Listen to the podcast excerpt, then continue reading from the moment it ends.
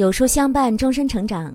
嘿，亲爱的书友们，早上好啊！欢迎来到有书，我是今天的主播赏心情。遇见有书，遇见更好的自己。那今天呢，我们要分享的文章是：认知层次越低，离贵人越远。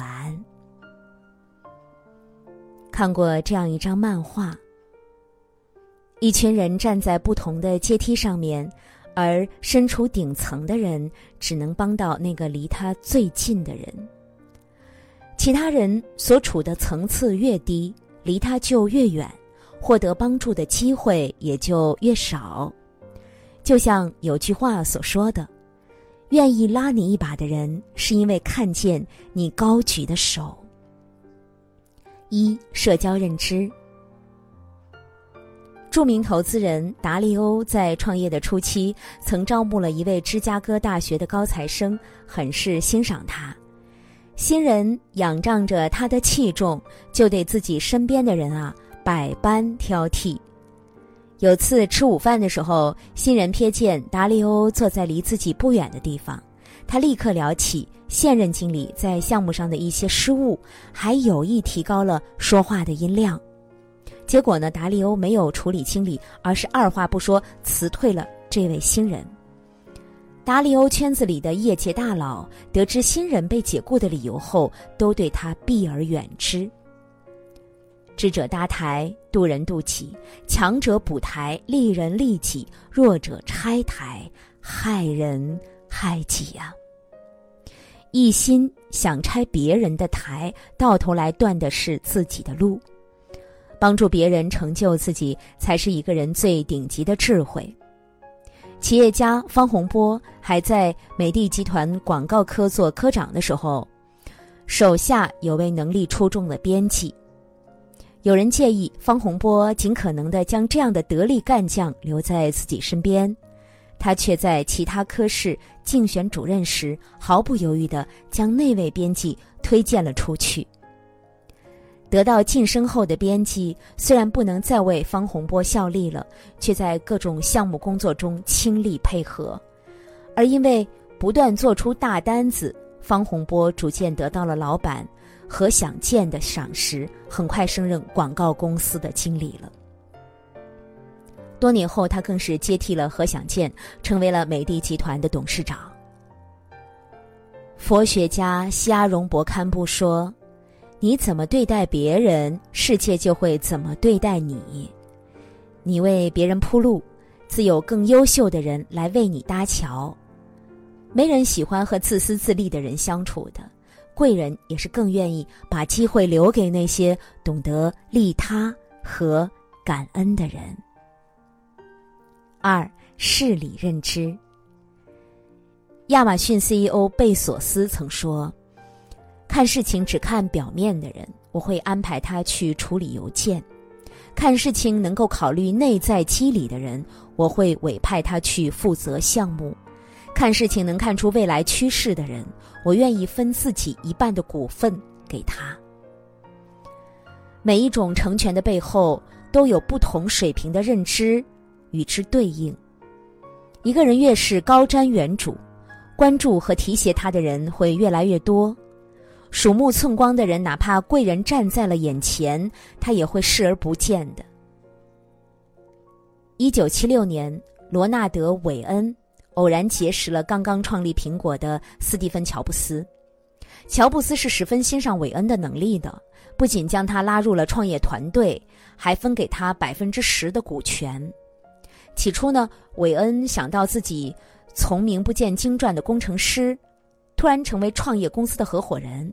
内心十分的兴奋，但是他很快发现公司的资金周转出现了困难，而乔布斯四处融资，更是导致公司背上了一笔债务。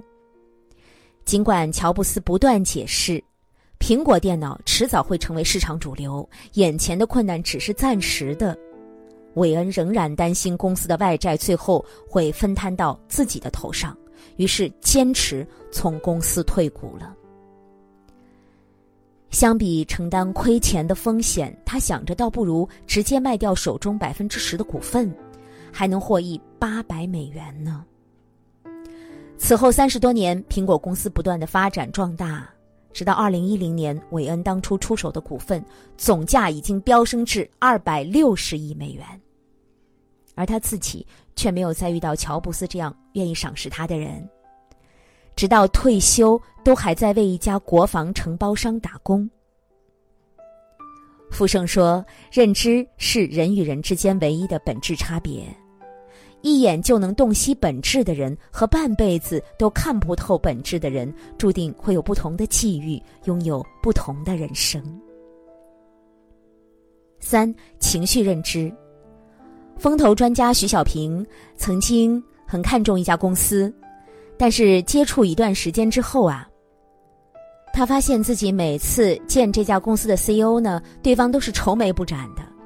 经过一番慎重的考虑。徐小平决定撤回资金，转而把钱投给了三位没有经验却总是热情洋溢的九零后创业者。他后来在一次演讲中解释说：“卓越的能力能使一个人出类拔萃，但是糟糕的情绪却会让整个团队感染瘟疫。”拿破仑曾说：“相比能拿下一座城池的将军，懂得控制情绪的人，值得拥有更高级的勋章。”问题带来情绪，情绪却不能解决问题。处于认知底层的人用情绪竖起高墙，不仅于事无补，还将各种机会也一并隔绝在外了。想起多年前在杂志上看到的一则故事：年轻的女人在经历不幸福的婚姻后，成了独自抚养女儿的单亲妈妈。有位企业高管曾是她的客户。对她的遭遇十分同情，也很认可她的能力，于是呢，将她招到了自己的公司，还有心将她培养成营业部的主任。然而，女人啊，整天长吁短叹的，一空下来就跟同事抱怨自己的前夫，见客户的时候也是愁眉不展，一脸的惆怅。营业部的员工整天笼罩在这样压抑的气氛中，逐渐变得负能量满满了。眼看团队的业绩一直下滑，原本对女人寄予厚望的高管只能选择将她辞退了。生活中的多数不幸，都是情绪埋下的伏笔。好运从不眷顾哭天抢地的抱怨者，贵人也无暇同情喋喋不休的诉苦者。遇贵人，从来不是因为运气，而是因为实力。这份实力是一个人处事的格局、看事的眼界和遇事的心态，不断的提升认知的层次。当你自己成为潜力股，机会也将主动的向你抛出橄榄枝。请点个再看，与朋友们共勉。